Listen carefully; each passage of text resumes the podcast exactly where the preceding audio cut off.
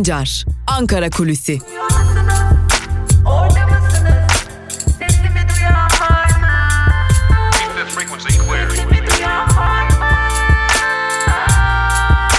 Özgürüz Radyo. Özgürüz Radyo. Özgürüz Radyo'dan merhaba sevgili dinleyenler. Ben Altan Sancar. Yeni bir Ankara Kulisi programıyla hafta içi her gün olduğu gibi bugün de sizlerleyiz. Ve bugün Ankara Kulisi programında biraz birkaç gün öncesine döneceğiz. E, zira biliyorsunuz Diyanet İşleri Başkanı bir açıklama yaptı ve hastalıkların sebebinin eşcinsellik olduğunu belirtti. Yani bir e, nefret suçu işledi. Bir homofobik açıklamada bulundu. Tabi bu açıklamanın ardından e, haliyle hak savunucuları harekete geçti ve Diyanet İşleri Başkanlığı kapatılmalıdır. Sesi çağlar öncesinden geliyor dedikten sonra da suç duyurusunda bulundu. Tabi bu noktadan itibaren AKP için bulunmaz bir fırsat ortaya çıktı sevgili dinleyenler.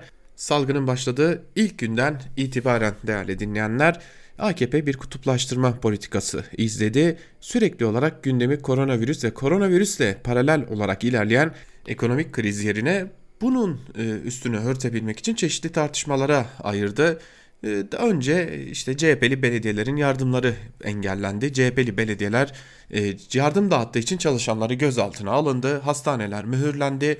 Ve gelinen son aşamada da son olarak da LGBTİ artı bireyler hedef tahtasına oturtuldu ve böylelikle AKP gündemi değiştirebilecek önemli bir tartışma maddesi daha elde etmiş oldu. Tabi bu tartışma maddesi gündemi değiştirirken bir yandan da nefret suçu işlenmeye devam ediyor. Bu tartışma üzerine LGBTİ artı örgütleriyle görüştük ve kendilerinin bu tartışmaya nasıl yaklaştığını e, sorduk. E, Tabi bütün örgütlerde başta şunu söylüyorlar. Yapılan şeyin adı nefret suçudur ve LGBTİ artı bireyleri hedef göstermek, bunların üzerinden bir tartışma yaratmak, bu insanlar üzerinden bir gündem oluşturmaya çalışmak bunun bir nefret suçu olduğunu gizlemez şeklinde önemli bir değerlendirmede bulundular. Muhalefet de aynı fikirde değerli dinleyenler. Muhalefette AKP iktidarın bulduğu her fırsatta bu fırsatı değerlendirerek gündemi değiştirmeye çalıştığını belirtiyorlar. Ee, sadece LGBT artılara değil buna ek olarak değerli dinleyenler e, baktığımızda e, Ankara Barosu'na yönelik de e, bir sertlik görüyoruz ki bu kuvvetle muhtemel Ankara Barosu üyeleri hakkında da soruşturmalar başlatılacak gibi görünüyor. Şimdi tek günden bu da değil sevgili dinleyenler. Urfa'ya baktığımızda Urfa'da Tabipler Odası yöneticileri gözaltına alınıyor. 8 Mart yürüyüşünden aylar sonra gazeteciler hakkında soruşturma başlatıldığını görüyoruz. Yani koronavirüs günlerinden geçtiğimiz şu günlerde AKP iktidarı elinden geldiğince toplumu kutuplaştırmaya çalışıyor ki bugünün önemli tartışma konularından biri de dün Cumhurbaşkanı Erdoğan'ın yaptığı o açıklamaya verilecek cevaplar oldu. Tabi ilk açıklamanın Cumhuriyet Halk Partisi'nden gelmesini bekliyoruz. Zira Cumhuriyet Halk Partisi Genel Başkanı Kemal Kılıçdaroğlu'nu Cumhurbaşkanı Erdoğan bir cumhurbaşkanı olarak yaptığı kabine toplantısının ardından bir parti genel başkanı olarak konuşmaya başladı ve videolarıyla Kılıçdaroğlu'nun yalanları diye bir e, görsel izlettirdi. E, bugün içerisinde CHP'den de bu konuya ilişkin açıklamalar gelecek. Yine sivil toplum örgütlerinden çeşitli kutuplaştırmalara dair de açıklamaların gelmesini bekliyoruz. Yani bizler koronavirüsü konuşmamız gereken günlerde bugün itibariyle bunları konuşmaya devam edeceğiz. Şimdi Cumhurbaşkanı Erdoğan'ın dün yaptığı açıklamalarda önemli bir diğer vurgu da normalleşmeye yönelikti. Normalleşme konusunda da adımlar atılacak, plan hazırlanıyor dendi. Ancak e, Dünya Sağlık Örgütü Türkiye ile aynı fikirde değil. Türk Tabipleri Birliği de aynı fikirde değil. E, hatta Türk Tabipleri Birliği vakalar gizleniyor, ölüm sayıları gizleniyor ve bunlarla oynamaya çalışıyorsunuz. Hatta bunu ortaya koyan hekimleri de gözaltına alıyorsunuz gibi bir uyarıda bulundu. Dünya Sağlık Örgütü de salgın geçti demek için henüz çok erken uyarısında bulundu. Türkiye'de vaka sayısı 120 bine yaklaşırken ölü sayısı da 3 bine yaklaşmış durumda. E, dikkat çeken bir diğer durumda test sayılarının giderek azaltılması. Bunu sorduk bilim kurulu üyelerine. Test sayısı azaltılması normal mi diye sorduk. E, test sayısının azaltılması e, normal e, eğer salgını tamamen kontrol altına aldıysak demekle yetindi bilim kurulu üyeleri. Ama e, başka uzmanlar şu uyarıda bulunuyorlar. Test sayıları asıl şimdi artırılmalı. Toplumda fark edilememiş süper taşıyıcılar, asemptomatik kişiler fark edilebilmesi için test sayıları nasıl şimdi toplumun geneline yayılması gerekiyor şeklinde bir değerlendirmede bulundular. Ama e, hızlı bir şekilde onar bin onar bin test sayısının azaltıldığını görüyoruz ve e, dün 30 bin olan test sayı, önceki gün 30 bin olan test sayısının dün itibariyle 20 bine kadar indiğini de görüyoruz ve e, birkaç hafta önce aktardığımız o kulis bilgisini de tekrarlayarak bitirelim Ankara Kulisi programını değerli dinleyenler.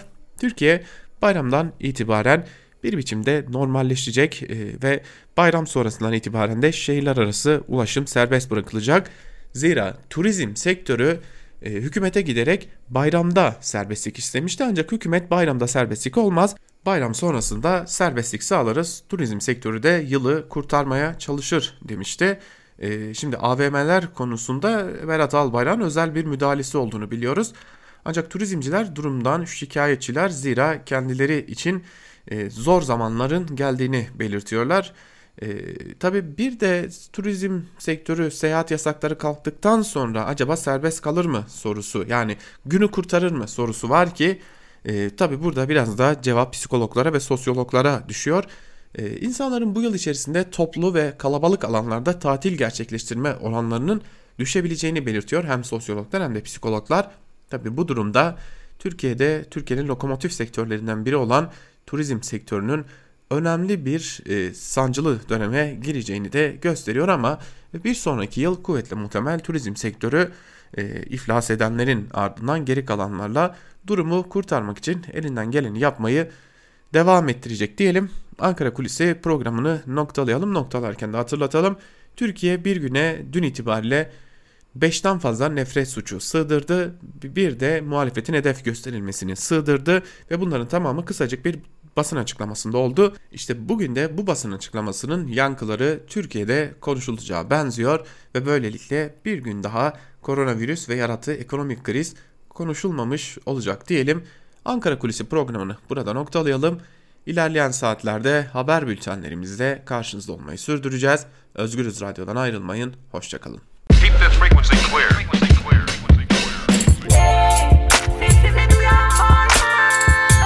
Altan Sancar, Ankara Kulüsi.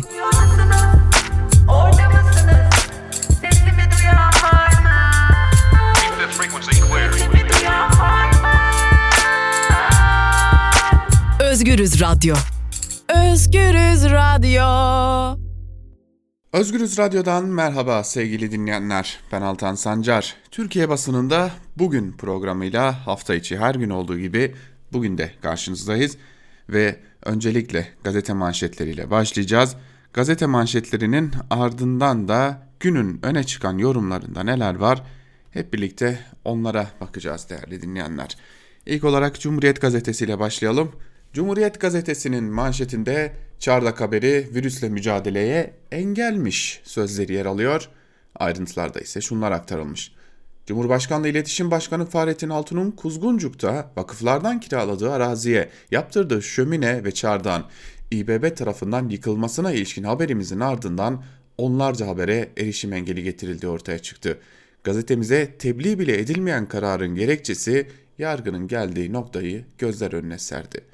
Gerekçede haberin koronavirüsle mücadele döneminde Avrupa ülkeleri başarısız olurken Türkiye'nin başarısını sekteye uğratmak ya da gizleme amaçlı olduğu ileri sürüldü. Gazetecilik dersi de verilen kararda haberin güncellik değeri taşımadığı, yapılmasında kamunun hiçbir yararının olmadığı da iddia edildi. Tabi biliyorsunuz AKP döneminde medyanın içinin boşaltılmasıyla birlikte artık gazeteciler dışında herkes gazeteci oldu ve gazetecilere herkes gazeteciliği öğretmeye başladı. Bir diğer haberle devam edelim. Hekime şiddet başlıklı bir haber. Ayrıntılarda ise şunlar yer alıyor. Yerini kısa bir süreliğine de olsa övgüye bırakan sağlık çalışanlarına yönelik şiddet yeniden baş gösterdi. Trabzon Karadeniz Teknik Üniversitesi Tıp Fakültesi Farabi Hastanesi'nde Doktor Esra Ersöz Genç yaşamını yitiren bir hastanın yakınının saldırısına uğradı. Saldırgan Doktor Genci oksijen tüpüyle kovalayarak yaraladı. Kısa süre gözaltında tutulup bırakılan saldırgan akşam tekrar gözaltına alındı. Genç Bakan Koca'ya Sağlıkta şiddet yasası çıktı diyorlar. Bir sonraki nöbette ne olacak diye sordu. Türk Tabipleri Birliği olayı kınadı. Şimdi işin ilginç tarafı şu. Sağlıkta şiddet yasası çıktı. Evet ama sağlıkta çıkan e, bu şiddet yasası e, işlemedi ve saldırgan önce serbest bırakıldı. Sonra yine biliyorsunuz artık Türkiye'de e, bir yerde adaletin sağlanma merci sosyal medya. Sosyal medyadan gösterilen tepkiye orantılı olarak adalet ya sağlanır ya sağlanmaz. E, işte yine sosyal medyadan tepki gelince bu şekilde saldırgan yine gözaltına alınmış oldu. Yani yasaların değiştirilmesi bir şeyi değiştirmiyor. Ortada bir zihniyet var ve bu zihniyetin hiçbir şekilde değişmediğini görmüş oluyoruz. Geçelim Yeni Yaşam gazetesine. Yeni Yaşam gazetesinin manşetinde yaşamı paylaşıyoruz sözleri yer alıyor. Ayrıntılarda ise şunlar aktarılmış. Hükümet koronavirüs salgını sonrası toplumun birbiriyle dayanışmasını engelleyerek yoksul yurttaşları kendi yardımına muhtaç etmeye çalışıyor. Ve buna çalışsa da birçok yurttaş, girişimi ve muhalif parti ve belediyeler kampanyalarla binlerce insana yardım ulaştırıyor. Onlardan biri de HDP. HDP başlattığı kardeş aile kampanyası ile binlerce aileye ulaştı. Şimdiye kadar 21.759 aile tespit edildi. HDP kardeş aile kapsamında tespit ettiği 11 binden fazla aileye gıda ve temizlik malzemesi yardımı ulaştırdı deniyor bu haberin de ayrıntılarında. Rojava çözümü başlıklı bir diğer haberi aktaralım yine Yeni Yaşam gazetesinden. Koronavirüs salgını günlerinde Türkiye dahil pek çok ülkede kadına yönelik aile içi şiddetin arttığı, arttığına yönelik araştırmalar yapıldı. Birleşmiş Milletler Genel Sekreteri Antonio Guterres ülkelere kadınların korunması için ek önlemler alınması çağrısı yapmak zorunda kaldı. Bazı ülkeler ek önlemler alırken Türkiye'de ise kadın örgütlerinin çağrısına rağmen hiçbir önlem alınmaması tepki çekiyor. Kuzey ve Doğu Suriye'de ise durum çok farklı. Kadınların büyük kazanımlar elde ettiği bölgede eş yaşam modeli sayesinde kadına yönelik şiddet yok denecek kadar azaldı. Kamışlo'nun Hilaliye mahallesinde oturan Berivan Bedir Muhammed görmüş olduğumuz eş yaşam eğitimi şiddetin azalmasında etkili oluyor. Kadınlar da erkek, erkekler de hakkını biliyor denmiş haberin ayrıntılarında. Şimdi Türkiye'de kadına yönelik şiddete e, çözüm bulunmuyor. Üstüne üstelik bir de LGBTİ artılar ötekileştiriliyor ve onlara yönelik şiddet artsın diye de iktidar elinden geleni yapmaya devam ediyor. Evet. Yeni Yaşam gazetesini de burada noktalayalım. Yeni Yaşam gazetesinin ardından da geçelim Evrensel gazetesine değerli dinleyenler. Evrensel gazetesinin manşetinde neler yer alıyor? Ona da hep birlikte göz atalım ve e, Evrensel gazetesinin bugün yine manşetine e, göz atmak için e, tabi bize ulaşan manşeti e, değiştirdiler mi değiştirmediler mi? Buna da e, bakmak gerekiyor. Zira bize ulaşan manşetler ilk manşetler oluyor. Daha sonra stop press yapılıp yapılmadığına da bakmamız gerekiyor. Evrensel Gazetesi'nin manşetinde de korona düzenine karşı sözleri yer alıyor. Ayrıntılarda ise şunlar aktarılmış. Gebze'de 50 kişinin çalıştığı sendikasız bir fabrikada işçiler koronavirüs salgını sürecinde attıkları adımla işçi sağlığı ve iş güvenliği kurulunu işlevli hale getirdi. Fabrikada gerekli önlemlerin alınmasını sağlayan işçiler 1 Mayıs arifesinde ise fabrikayı taleplerinin yazılı olduğu dövizlerle süsledi. Kurtuluş bizim elimizde diyen işçiler şimdi çağrı yapıyor. Korona düzenine karşı 1 Mayıs'ta birleşelim. Evet bir yandan da bir işçileri unutmamak gerekiyor. Zira işçilerin e, koronavirüs salgını günlerinde nasıl çalıştıkları da malum. Belediyeleri itibarsızlaştırma çabaları halkı vuruyor. Başlıklı bir diğer haberi de sizlerle paylaşalım. Belediyelerin başlattığı yardımların engellenmesine ilişkin konuştuğumuz İstanbul, Ankara ve Adana Büyükşehir Belediyesi meclis üyeleri iktidarın belediyeleri itibarsızlaştırmaya çalışırken halka zarar verdiğini söylüyor. Siyaset bilimci Ayşen Uysal ise belediye yönetimlerinin kaybedilmesiyle iktidarın politika üretemediğini bu nedenle hırçınlaştığını belirtiyor denmiş haberin ayrıntılarında. Evet özellikle de iktidarın AKP'nin bu tavırları hırçınlıktan başka bir şey değil gibi görünüyor. Tabi bu hırçınlığın sebebi de acaba başıma bir iş gelir mi gider miyim sorusu. Geçelim Bir Gün Gazetesi'ne. Bir gün gazetesinin manşetinde Diyanet devlet oldu, hedef laiklik sözleri yer alıyor. Ayrıntılarda ise şunlar aktarılmış. İktidar Cuma hutbesinde LGBT'ye artılara yönelik nefret içeren sözlere yer veren Diyanet İşleri Başkanı Ali Erbaş için dört koldan harekete geçerek ayrıştırıcı söyleme tepki gösteren baroyu hedef aldı. Yapılan açıklamalarda Ankara Barosu'nun dini aşağıladığı iddia edildi. Diyanet İşleri Başkanlığı ise baro hakkında suç duyurusunda bulundu. Diyanet İşleri Başkanı Erbaş'ın skandalları Cuma günkü nefret fetvasıyla sınırlı kalmadı. Üniversite öğrencilerini de hedef aldı. Erbaş'ın hazırladığı Ramazan Günlükleri isimli kitapta üniversite kampüsleri yatak odalarına benzetilerek ancak yatak odalarına rastlanacak bazı hareketler üniversitelerde yapılıyor denildi. Şimdi bu adamı eleştirince devleti eleştirmiş sayılıyorsunuz ve e, hatta e, neredeyse bu adam yani bu e, iğrenç sözleri söyleyen bu adam ki devletin e, en çok para tüketen kurumlarının birinin başında yer alıyor. E, Şeyhülislam muamelesi görüyor ama kustuğu nefret hiç kimse tarafından hatta hiçbir mahkeme tarafından da görülmüyor. Bir diğer haberi aktaralım yine Bir Gün gazetesinden salgın ayarlı erken seçim başlıklı bir haber. Ayrıntılarda ise şunlar aktarılmış. Erdoğan koronavirüsün görüldüğü ilk vakadan bu yana seçime hazırlanan parti lideri gibi davrandı. Tüm değerlendirmeleri açıkladığı paket konuşmalarında verdiği mesaj en erken tarihte yapılacak baskın bir seçim için girizgah niteliğindeydi. Erdoğan mutlak bir yenilgiyle çıkacağı seçime bir yıl sonra gitmek yerine az da olsa şansın olacağı 4-5 ay sonra yapılacak bir seçimi tercih edecektir.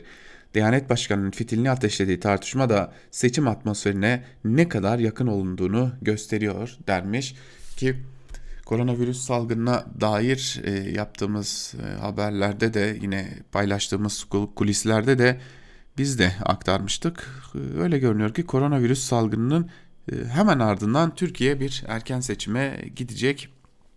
E, iktidar da adım adım bunun hazırlığını yapma derdinde.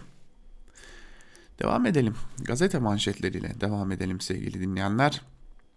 Sözcü gazetesine geçelim. Sözcü gazetesinin manşetinde Böyle kıyaslama olmaz sözleri yer alıyor. Ayrıntılarda ise şunlar aktarılmış. AKP'li vekil Ramazan Can, Sağlık Bakanlığı'nın ölüm tablosuyla Erdoğan'ın resmini yan yana koyup Erdoğan'ın puanı artıyor dedi, CHP tepki gösterdi. İktidar vekilleri Türkiye'nin virüsle mücadelesinden siyasi başarı ve rant çıkarmaya çalışıyor. AKP milletvekilleri AKP milletvekili Ramazan Can, yürek yakan paylaşımında virüs tablosunun AKP'ye oy kazandırdığını söyledi. Bu vicdanları kanatan kıyaslamaya CHP'nin doktor milletvekili Ali Fazıl Kasap tepki gösterdi. O tablodakiler rakam değil insan hayatıdır. Tabloyu böyle paylaşıp bir övgü çıkarmak kabul edilemez dedi. Şimdi Sözcü gazetesine burada şunu sormak gerekiyor. İktidar vekilleri siyasi başarı çıkarmaya çalışıyorken Ortada bir e, başarı öyküsü yok. Bunu hepimiz biliyoruz ama dün attığınız manşeti de unutmayın. Bu gurur bizim, bu gurur hepimizin manşetlerini de unutmayın. Yani e, bir insanın canı önemlidir ama bu insanı İsveç'ten getirmenin siyasi şova, şova dönüştürüldüğünde sizin de bu e, değirmene su taşıdığınızı unutmayın. E, yani burada sizin de bir payınız olduğu görülüyor diyelim. Bakkal ve marketlerde Cumartesi pazar açık olsun başlıklı bir diğer haberi de aktaralım sizlere. 2 milyon esnafın temsilcisi olan TESK Başkanı Bendevi döken insanlar yasak günlerinde ekmeğini, sütünü, gazetesini alabilmeli dedi. Döken şöyle konuştu. Milli kaynakların heba olmaması için bakkal ve küçük marketler sokağa çıkma yasağı olduğu günlerde belirli saatler aralığında açık olmalı. Bakkallar 4-5 saat açık olsa kimse evinde stok yapmaz, israf olmaz. Esnaf 65 yas yasağından muaf tutulmalı. Evet, e, bir yandan da esnafın da talepleri bunlar gibi görünüyor. Milliyet gazetesini de noktalayalım ve Milliyet gazetesinin ardından geçelim Karar gazetesine. Karar gazetesinin manşetinde ise nefret virüsü sözleri yer alıyor. Ayrıntılar ise şöyle. Dünya koronavirüs salgınıyla mücadeleye odaklanmışken ABD ve Fransa'da virüs onların yüzünden yayıldı propagandasıyla Müslümanlar hedef alındı. Sri Lanka'da ölüler zorla yakıldı. Hindistan'da intikam timleri camilere saldırdı. İnsanlık sınavından geçerken Müslümanlara hastane kapılarında kapatılması nefretin geldiği korkunç boyutu ortaya koydu deniyor haberin ayrıntılarında. Evet bakın e, dünyanın başka bir yerinde de virüsün sebebi olarak Müslümanları gösteriyorlar ve Türkiye'de de Müslümanlar virüsün sebebi olarak LGBT'yi artıları gösteriyor. Ee, hani bu yaman bir çelişki midir yoksa e, toplumumuzun geldiği acınası hal midir onu bilmiyorum ama e, hali hazırda ortada bir gerçeklik var. Herkes kendi nefretini yaratma derdinde. Bu arada nefret virüsü manşeti atan Karar Gazetesi'nin bugün köşe yazarları ki biz onları elbette ki nefret konusu çok hassas olduğumuz bir konudur Özgürüz Radyo'da ve elbette ki yer vermeyeceğiz. Ee, hiç umursamadan Diyanet'e destek veriyorlar. Hatta Karar Gazetesi nefret virüsü manşetinin hemen altında Diyanet'e linç kampanyası başlıklı bir de haber yapmış. Daha doğrusu İbrahim Kiras'ın yazısını aktarmış.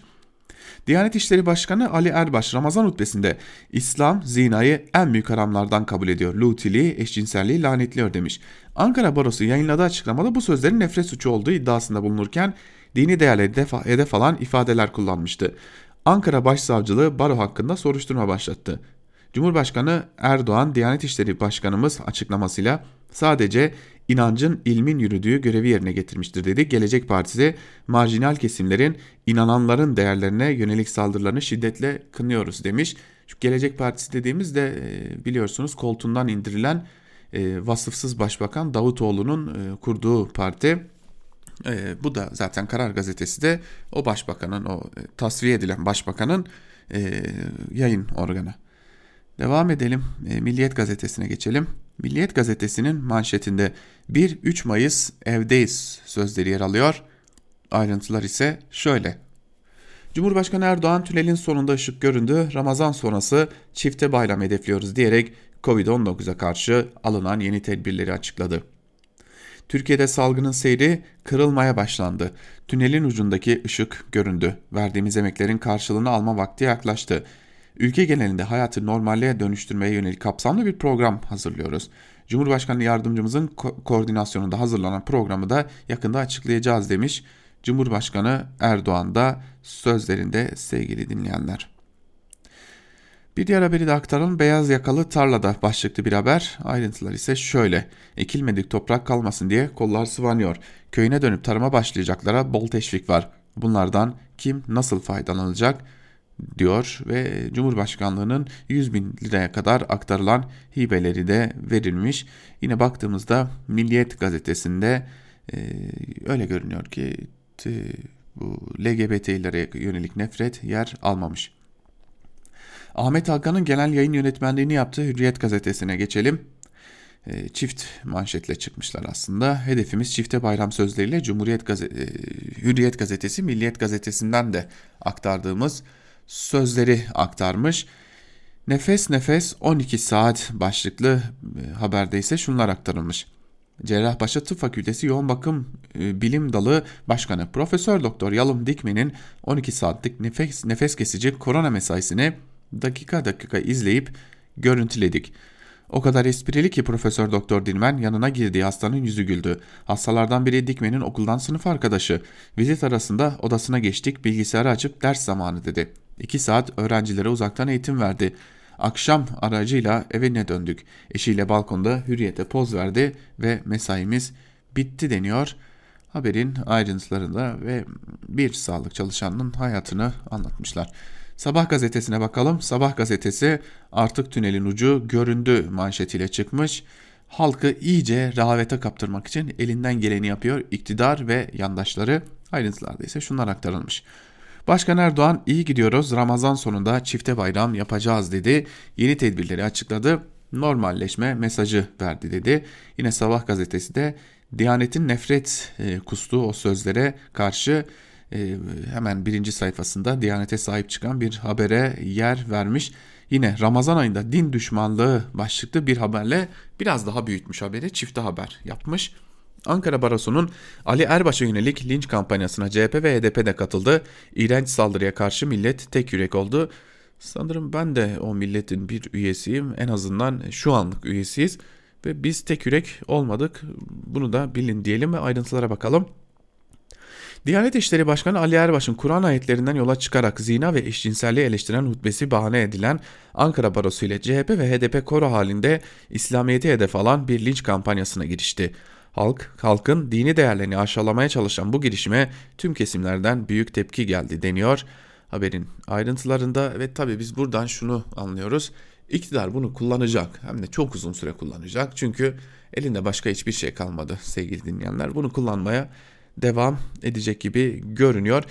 Ee, tabii burada başka şeyleri de başka noktalar da var. Ee, Diyanet İşleri Başkanı'na Şeyhülislam muamelesi yapılması gibi ona yönelik eleştirilerin de adeta devletin yıkılmasına sebep olacak bir eleştiri gibi algılatılmasının da e, öyle görünüyor ki e, başka niyetlerin de olduğunu gösteriyor. Yeni Şafak'a baktığımızda Türkiye'nin en gerici iki gazetesinden biri Yeni Şafak.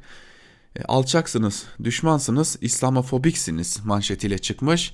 E, faşist gerici Yeni Şafak gazetesi ayrıntılarında ise şunlar aktarılmış. Ankara ve İzmir baroları hutbede İslam'ın eşcinselliği lanetlediğini ve zinanın haram olduğunu söyleyen Diyanet İşleri Başkanı Ali Erbaş'ı linç etmeye kalktı. Ankara Barosu sesi çağlar ötesinden gelen bu şahıs zihinsel ve dogmatik sınırlara sahip diyerek İslam, İslam düşmanlığı yaptı. CHP'nin destek verdiği alçaklığa büyük tepki var denmiş. Burada şunu da aktarmak gerekiyor. Bir inanç sahibi olarak siz e, açıklamanızı yapabilirsiniz ama oturduğunuz koltuk bir kurum. Devlet e, nefret kusamaz. Devletin bir temsilcisi nefret kusamaz. E, ayrıca o açıklamada ortaya çıkan hastalıkları, salgını eşcinselliğe, LGBT'yi artılara bağlamak gibi bir niyet vardı. Tabi bunu hiçbir e, hiçbiri söylemiyor. E, Akit'e bakalım. Akit'in e, manşetinde de Erbaş bahane savaşları İslam'la sözleri yer alıyor.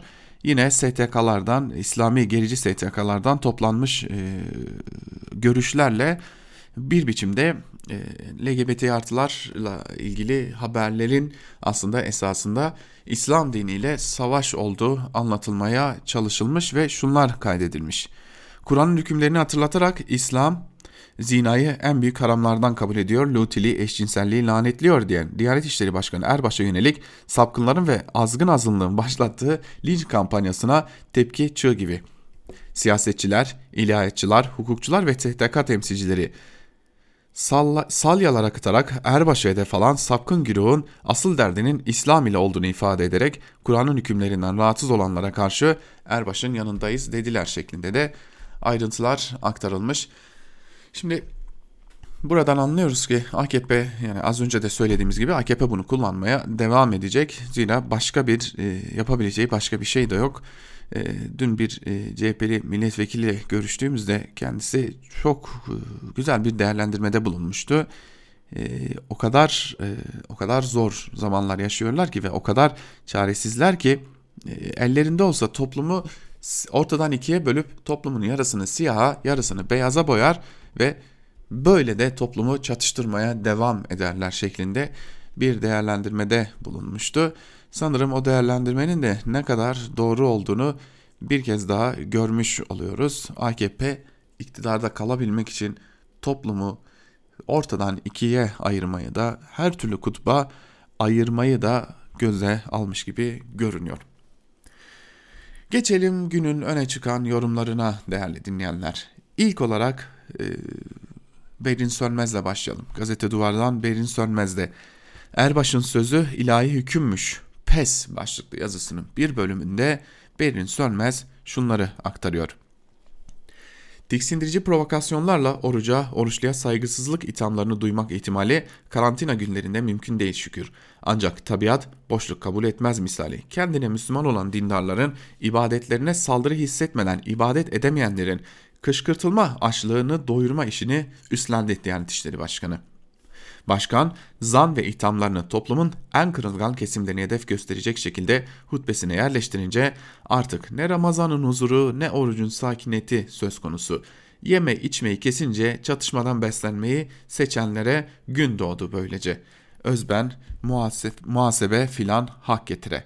Devlet memuru, başkan ve memuriyet görevini yerine getirerek iktidarın beden ve nüfus politikalarını destekleyecek bir nefer kıldı dini. İslam tarihinde ilk örnek değil tabi. Tersine son derece sık rastlanan sıradanlaşmış bir din devlet ilişkisi örneklerinden biri. Laik devlet desek yok öyle bir dayanak. Hukuk devleti desek yine elimiz boş. Öyleyse Ali Erbaş'ın iddialarına dinden itiraz yükseltmeye devam. İşin tuhafı çok yüksek bir bütçeyi yöneten Diyanet ve Başkanı devletin en güçlü kurumlarından birisi olduğu halde hayli de alıngan. Hedef gösterme yoluyla fiili linç çağrısı sayılacak sözlere yükseltilen itiraz başkanın sosyal medyada sözlü olarak linç edilmesi sayılıyor. Gerçeğin bu denli ters yüz edilişine şaşırdık mı? Hayır. Her gün şiddetle burun buruna yaşayıp çoğu zaman seçtiği yaşamın bedelini canıyla ödediği halde devletin şiddetten koruma görevini yerine getirmediği, basının dahi haberleştirmediği cinayetler nedeniyle LGBT'yi artı bireyler toplumun en kırılgan kesimlerinden ancak en kudretli devlet memuru onlar kadar dayanıklı değil anlaşılan ki koruma kampanyası başlayıverdi. Köpüklerin altında çok sular aktığı için şimdi vatandaş başkanı koruma yarışında halkın hak savunusunu engelliyor. Devletliler boş durur mu? Hemen davranmışlar klavyeye. Örneğin devletin sözcüsü İbrahim Kalın başkanın ilahi hükmü dile getirdiğini söylemiş. Hadi canım sende. Gerçekten hadi canım sende. İlahi hükümmüş. Gerçekten ilahi hükümse göster kitaptaki yerini. Eşcinsellik ve zina salgın hastalıkların sebebi sözü Kur'an'ın neresinde geçer? Başkan ya da kalın göstersin bir zahmet ama gösteremezler. Çünkü bu iddia batıl itikattan diyor Berin Sönmez yazısının bir bölümünde sevgili dinleyenler. Şimdi Berin Sönmez e, bu noktadan ele almış ve hadi göster diye de soruyor. E, Diken'den e, Kemal Göktaş ise Diyanet mi Ankara Barosu mu hukuk kimi korur başlıklı yazısının bir bölümünde şunları kaydediyor. Diyanet İşleri Başkanı ülke salgın felaketiyle mücadele ederken Ramazan ayının ilk cuma hutbesini vermek üzere kürsüye çıkmıştı. Her gün en az 100 insanın hayatını kaybettiği koşullarda yapılan bu konuşmanın toplumsal birliği sağlamaya, halka moral vermeye yönelik olması beklenirdi. Oysa Erbaş konuştu ve toplum bir kez daha tansiyonu yüksek bir tartışmaya sürüklendi. Çünkü Erbaş zina ve eşcinselliğin hastalıkları da beraberinde getirdiğini ve kuşakları çürüttüğünü söyledi. Erbaş şöyle konuştu. İslam zinayı en büyük haramlardan kabul ediyor. Lutiliği, eşcinselliği lanetliyor. Nedir bunun hikmeti? Hastalıkları beraberinde getirmesi ve nesli çürütmesidir bunun hikmeti. Bu sözler alelade bir din görevlisi ya da tarikat şeyhinin ağzından değil, Diyanet İşleri Başkanı'nın ağzından çıkmıştı. Başkanın konuşması toplumun bir kesiminde büyük bir tepki gördü. İnsanlar özel hayatları ve yaşam tarzları nedeniyle sadece aşağılandıklarını hissetmediler. Aynı zamanda hedef gösterildiklerini düşündüler ve korktular. İşim belki de en can sıkıcı ve can alıcı noktası Erbaş'ın kötülük ifadesini kullanması ve Lutili'ye atıf yapmasıydı. Lut kavmi eşcinsel ilişkiler yaşandığı için Allah'ın gazabına uğradığı yok edildiğine inanılan bir kavim.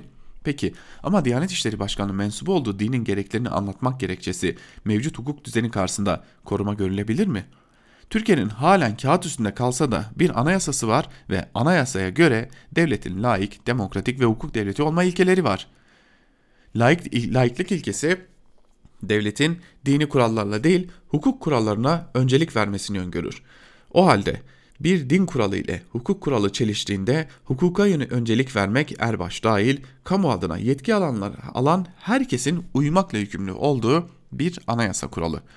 Ankara Barosu da Diyanet İşleri Başkanı'nın eleştirdi ve suç duyurusunda bulundu. Baro, Erbaş'ın eşcinselliğe ve evlilik dışı birliktelik yaşama ilişkin sözlerinin bu e, laiklik maddesine göre suç olduğu görüşünde.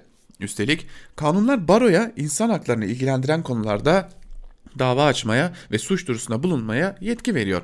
Sadece kanun değil, Türkiye'nin taraf olduğu Avrupa İnsan Hakları Mahkemesi'nin çok sayıda kararında da eşcinselliğin sapkınlık olarak görülmesine ilişkin düşünce açıklamalarının korunmayacağı belirtiliyor.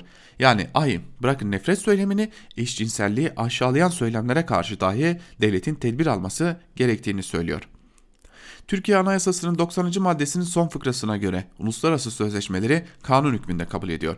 Ayrıca AKP'nin 2005 yılında anayasaya eklediği cümleye göre insan hakları söz konusu olduğunda kanunla uluslararası sözleşme çeliştiğinde uluslararası sözleşmenin uygulanması gerekiyor. O halde kuşkusuz ki bu tartışmada Ankara Barosu haklı diyor yazısının bir bölümünde Kemal Göktaş'ta değerli dinleyenler ve e, tartışmayı bir de hukuki yönden ele almış oluyor Kemal Göktaş. Devam edelim e, köşe yazılarını aktarmaya devam edelim. Şimdi AKP'nin ve AKP yandaşlarının e, nefretle ayakta durduğunu artık biliyoruz o kutuplaştırmayla. Şimdi nefret kusmak için maaş alan yandaş gazeteciler var. Onlardan biri de Ahmet Kekeç sevgili dinleyenler akşam gazetesinde e, niyetlerinin ne olduğunu anlatmak anlamında e, bu yazıyı sizlerle paylaşıyoruz. Yoksa hiçbir şekilde bu prim verilecek bir yazı değil elbette. Bu kadın niye içeride değil başlıkta bir yazı kaleme almış. E, zaten bunun için maaş alıyor nefret kusmak için. Ve yazısının bir bölümünde de Ahmet Kekeç şunları kaydetmiş. Canan Kaftancıoğlu'na suçu azmettirmekten soruşturma açılmış. Suç ne? Sayalım. Hane dokuzunun ihlali, taciz, röntgencilik, kamu görevlisinin adresini teşhis. Bütün bu suçları tek başına işleyen CHP Üsküdar İlçe Başkanı Suat Özçağdaş. İnşaat var mı kontrol etmeye gitmiştim, resim çekmedim diyor. Yalan söylüyor. Çağdaş Suat'ımız hem iletişim başkanı Fahrettin Altun'un resmini çekti hem de en aşağılığından taciz suçunu işledi. Karakola düşünce de kendini şöyle savundu. Evet evin resmini çektim. Beni il başkanımız Canan Kaftancıoğlu görevlendirdi. Onun emrini yerine getirdim. Bozacının şahidi sıracı. Canan Kaftancıoğlu da çıktı şöyle dedi. Kaçak yapı denetliyoruz. Bu bizim görevimiz. Hayır sizin böyle bir göreviniz yok. Kaçak yapının nasıl denetlendiği ve kimlerin bu işte görevlendirildiği yasada belirtilmiş. Siz kaçak yapı denetlemiyorsunuz. Keşif yapıyorsunuz. Madem kaçak yapı denetleme pek düşkünsünüz, belediye başkanınız Ekrem İmamoğlu'nun Beylikdüzü'nde gasp edilmiş 3000 metrekarelik inşaat alanını denetleyin. Evet, işin bu boyutu da var ama bu kadar basit değil. Soruşturma terörden açılmalıydı. Canan Kaftancıoğlu ve Yamağı kamu görevlilerini devlet e, terör örgütlerine hedef göstermekten de yargılanmalıydı. Karşımızdaki cürüm sahibi herhangi bir kimse değil. DHKPC ve MLKP gibi terör örgütleriyle içli dışlı. Bunu gizlemiyor. Öldürülen örgüt liderine komutanım diyor. Devletten nefret ediyor. Devlete seri katil diyor. Ermenilere soykırım yaptığımızı iddia ediyor. Camiden nefret ediyor. Ezandan nefret ediyor.'' Paylaşımları hep bu nefret üzerine kurulu. Bu da ve burada dile getirmekten imtina etmeyeceğimiz galis ifadeler kullanıyor. Bu hanımefendiye yakışmayacak ifadeler. Bu, int, e, bu ithamların hanımefendi gibi biraz sakil duruyor ama elde gelen başka bir şey yok. Kısacası korkunç bir kadın. Başlıkta sorduğum soru bakidir. Röntgencilik taciz işlerini geçelim. Bu kadın terör suçu işlemiştir kamu görevlisinin evine keşif yaptırmıştır ve şu an içeride olmalıdır diyor Ahmet Kekeç. Ee, ve şimdi buradan da şunu anlıyoruz. Canan Kaftancıoğlu'ndan çok korkuyorlar. İktidar olarak korkuyorlar e, ve gazeteciler olarak korkuyorlar. Çünkü iktidarın e, İstanbul'u kaybetmesinde en büyük etkenlerden biri de Canan Kaftancıoğlu'ydu ve Canan Kaftancıoğlu var oldukça AKP gerilemeye devam edeceğiz korkusu yaşıyor. E, haliyle yandaşlar da iktidar gerilerse biz de aç kalırız korkusu yaşamaya devam ediyor. Devam edelim bir de e, AKP'nin bizi teba olarak görmesi var. Bunu da biz değil Melih Gökçek söylüyor.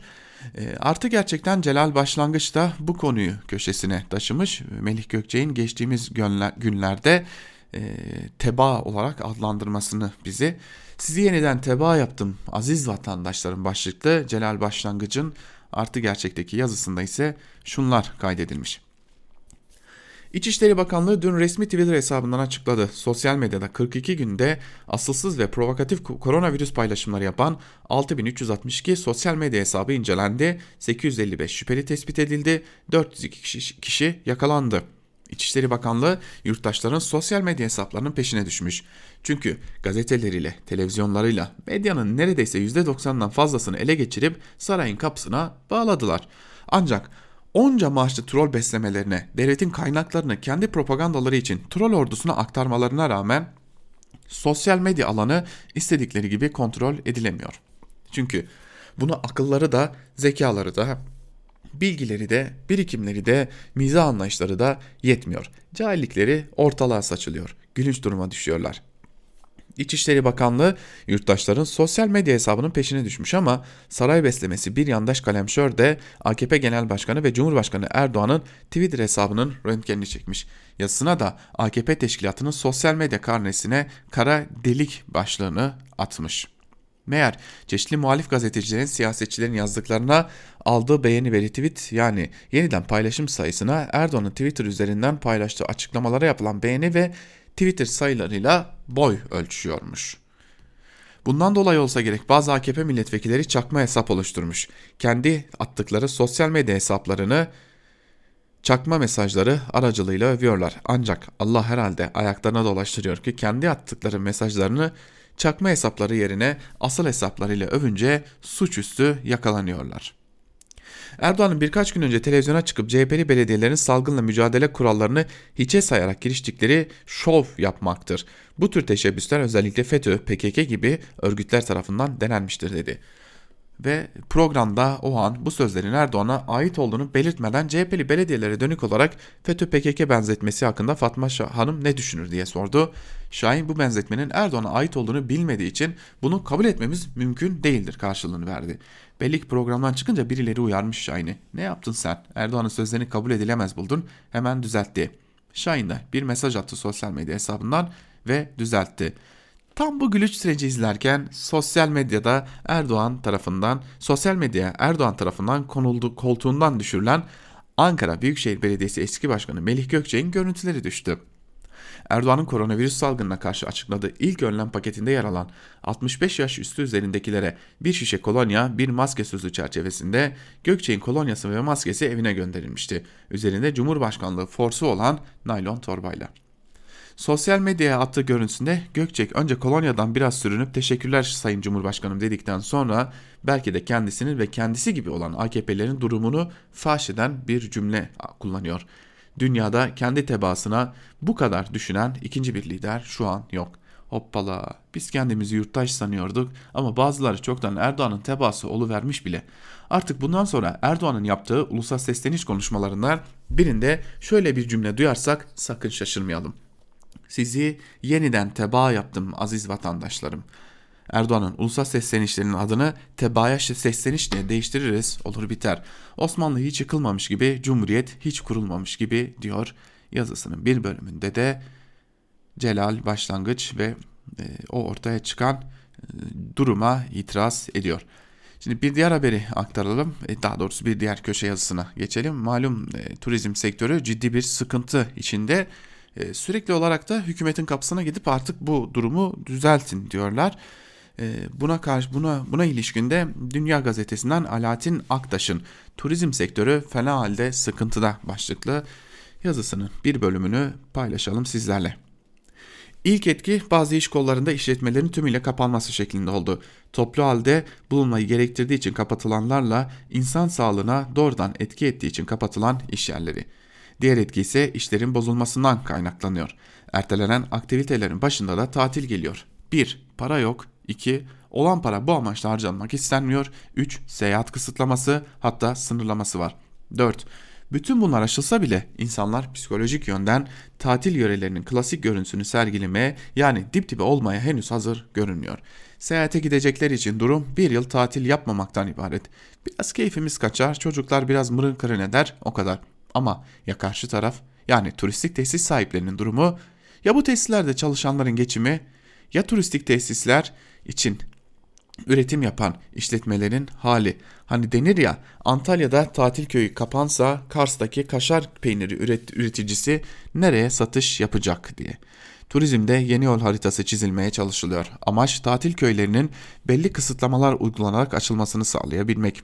Ama bu konuda karar verebilmek için henüz çok erken.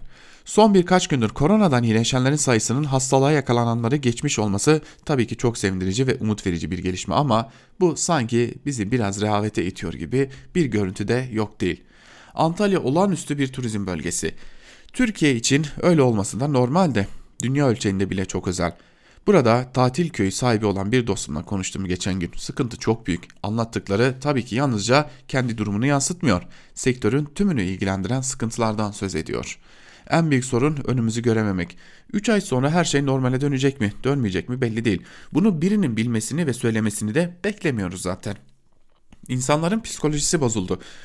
Çoğumuz yolda yürürken karşımızdan biri geldi mi adeta tehlikedeymiş gibi yolumuzu değiştirmeye çalışıyoruz. Bu psikolojiyi hatırlatıp korona bitti denilse bile turist tatile gelir mi diye soruyorum.